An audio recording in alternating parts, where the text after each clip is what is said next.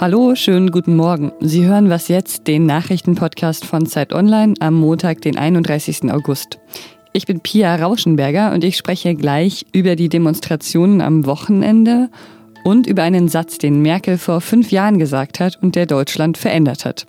Jetzt kommen aber erstmal die Nachrichten.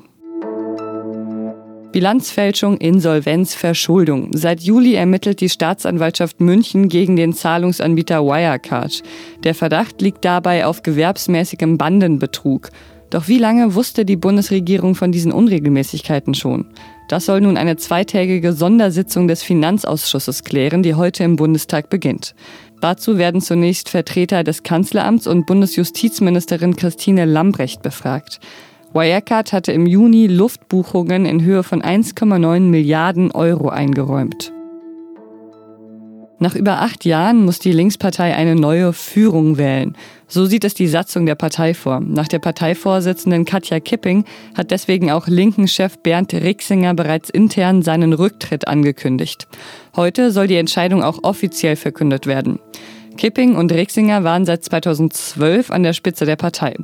Eigentlich sollten die Parteimitglieder bereits im Juni eine neue Führung wählen, doch der Parteitag wurde wegen der Corona-Pandemie verschoben. Daher wird nun erst am 31. Oktober entschieden, wer die Partei künftig anführen wird. Der Redaktionsschluss für diesen Podcast ist 5 Uhr.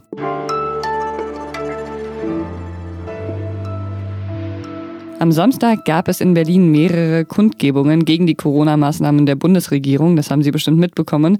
Das Oberverwaltungsgericht hatte ja dann das Verbot der Demo letztendlich noch gekippt. Wir haben darüber auch vorher im Podcast berichtet.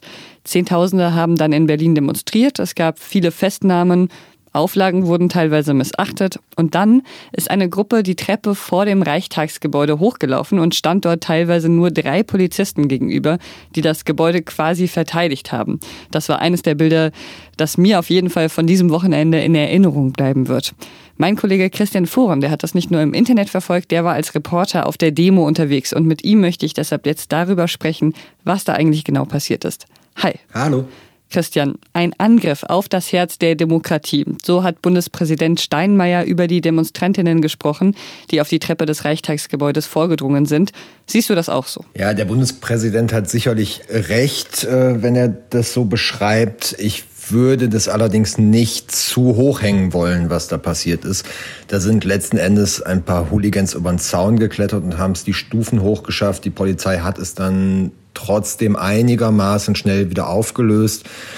Und das war meines Erachtens kein Sturm, wie es jetzt die Neonazis ja selber zu inszenieren versuchen. Ähm, den Gefallen würde ich ihnen einfach nicht tun wollen, dass jetzt ebenfalls so zu übernehmen und zu überhöhen. Mhm. Du hast gerade schon gesagt, diese Formulierung, den Reichstag gestürmt, den haben schon einige Medien quasi übernommen.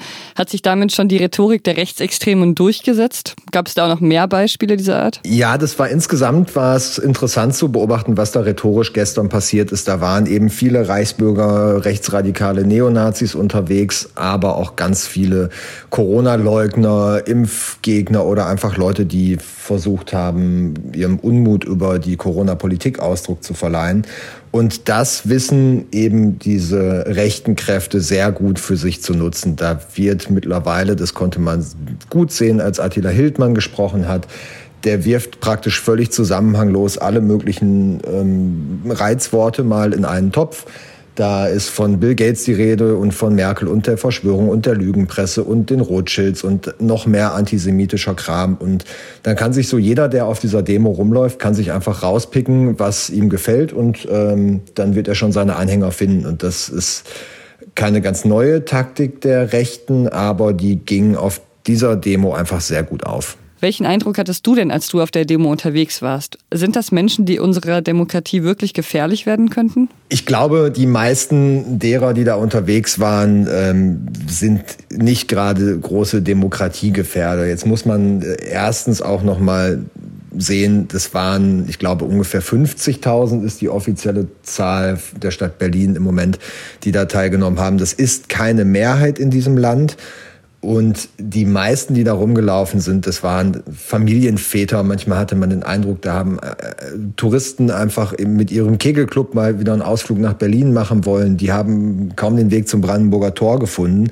Da waren Esoteriker, Hippies dabei, gut situierte Lehrer aus dem Schwabenland. Und die Reichsbürger und Neonazis haben sich da einfach drunter gemischt. Und das Gefährliche daran finde ich die Tendenz, dass äh, es keinerlei Abgrenzung dazu gab. Zwar hat man immer wieder behauptet, nein, wir haben mit Neonazis oder mit Rechten nichts zu tun oder wir können die hier nicht sehen. Ähm, beides ist aber einfach komplett unglaubwürdig gewesen. Da wurde akzeptiert, wissentlich, dass man mit Neonazis läuft und diese Tendenz, die halte ich für extrem gefährlich. Danke, Christian. Gerne.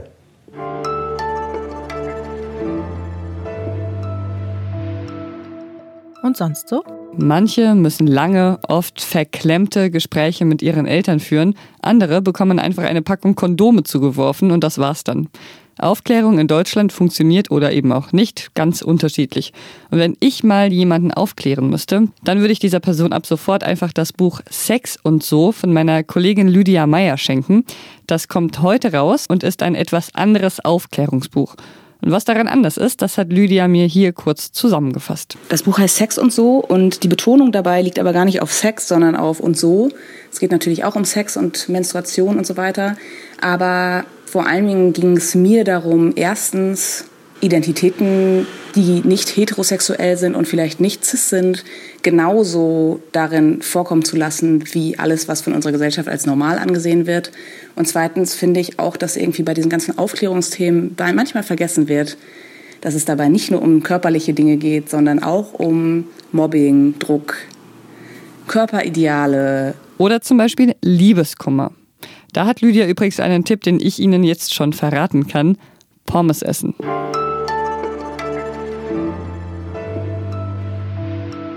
Zehntausende Menschen sind im Sommer 2015 nach Deutschland gekommen. Innerhalb weniger Wochen, viele von ihnen über die Balkanroute. Viele von ihnen hatten den Traum, dass in Deutschland alles besser werden sollte. Das war eine Zeit, die Deutschland nachhaltig verändert hat. Und ein Teil davon war auch dieser Satz, den Merkel vor fünf Jahren gesagt hat und der so viel Aufmerksamkeit bekommen hat wie kaum ein anderes Zitat von ihr. Wir schaffen das. Wie hat sich Deutschland seitdem verändert? Haben wir es geschafft? Das bespreche ich jetzt mit meiner Kollegin Jana Hensel, die darüber einen ausführlichen Text geschrieben hat. Hallo Jana. Hallo. Beschreib mal das Deutschland vor fünf Jahren, bevor Merkel ihren berühmten Satz gesagt hat. Ja, das ist ganz interessant, wenn man sich in jenes Deutschland vor 2015 noch einmal gedanklich hineinversetzt, dann stellt man, oder ich habe festgestellt, zu meiner auch Verwunderung, das Jahr vor 2015 war, die Jahre vor 2015 waren keine Jahre, in denen es keine Krisen gegeben hat. Es gab die Eurokrise, es gab die Finanzkrise. Es war auch schon eine Krisenzeit. Allerdings das unterscheidet die vorangegangenen Krisen äh, vom Krisenjahr 2015. Das waren alles Krisen, die mehr oder weniger abstrakt stattgefunden haben. Es wurde zwar viel über die Euro- und auch Finanzkrise gesprochen, aber so am alltäglichen Leben ähm, ist es dann doch eher vorbeigegangen. Oder denken wir an die Reaktorkatastrophe von Fukushima, die fand eben sehr weit weg statt. Mit 2015 mit der Entscheidung der Kanzlerin, die Grenzen in Anbetracht der zuströmenden Geflüchteten nicht zu schließen, das hat Deutschland dann plötzlich doch zu einem Schauplatz dieser weltweiten Flüchtlingskrise gemacht. Und in dem Sommer 2015 verändert sich das Klima in diesem Land sehr schnell und sehr radikal. Und wie hat dann dieser Satz das Klima noch zusätzlich verändert? Ich muss persönlich sagen, ich finde das immer noch einen großen, strahlenden Satz. Ein Satz, ähm, den ich richtig finde und der diese Zuversicht ausstrahlt, die ein Land wie Deutschland haben sollte. Aber diese Entscheidung, ähm, die Flüchtlinge ins Land zu lassen und auch dann die hohen Zahlen derer, die kamen bis zum Ende des Jahres 2015, waren es 900.000 Geflüchtete, die ins Land kamen. Das hat das Land gespalten, das hat das Land zerrissen. Seither haben wir ja ein gespaltenes Land. Man kann grob sagen, das Land spaltet sich in ein progressives und in ein ja dem autoritären zugeneigtes Lager. Und ähm, diese Lager entstehen oder formieren sich im Zuge des Jahres 2015. Würdest du sagen, diese Spaltung ist seitdem konstant schlimmer geworden in den letzten fünf Jahren? Das würde ja dann auch bedeuten, dass wir es nicht geschafft haben. Naja, ich sage zumindest, wir müssen diese Spaltung äh, konzedieren. Und ich sage, dass diese, dieser Spaltungsprozess, dieses Auseinanderreißen, auch diese Polarisierung hat negative wie positive Effekte gleichzeitig. Ja, Rassismus artikuliert sich in dieser Gesellschaft sichtbarer. Gleichzeitig thematisieren wir aber Rassismus so stark wie nie. Antisemitische äh, Straftaten haben seither zugenommen. Gleichzeitig hat die Bundesregierung einen Antisemitismusbeauftragten eingesetzt. Also diese Spaltung, diese Polarisierung hat Dinge, schmerzhafte Dinge an die Oberfläche gebracht, aber das demokratische Spektrum der Gesellschaft kämpft eben auch. Seit 2015 sind so viele Menschen wie nie zuvor für eine offene, plurale Gesellschaft, für ein starkes Europa auf die Straße gegangen. Also wir sehen, diese beiden Lager ähm, werden gleichzeitig sichtbar und ich sage in dem Text, das progressive Lager hat das Land seither weit vorangebracht und die, das dem autoritären zugeneigte Lager hat das Land weit zurückgeworfen. Wenn wir uns also fragen, ist das Glas halb voll oder ist es halb leer, dann müssen wir sagen, Beides, leider. Danke, Jana. Ja, da, äh, bitteschön. Und Janas Text finden Sie auf Zeit Online. Das war was jetzt für heute Morgen. Heute Nachmittag geht es dann hier weiter. Bis dahin können Sie uns gerne schreiben an wasjetzt.zeit.de. Ich bin Pia Rauschenberger. Machen Sie es gut.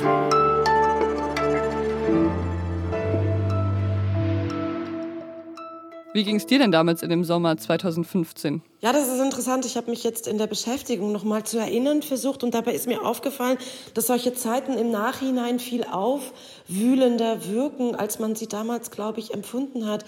Ähm, das war eine aufregende Zeit. Man hat viel diskutiert. Es war eine sehr politische Zeit und trotzdem in der Rückschau scheint mir diese Zeit noch hektischer, noch aufgewühlter zu sein.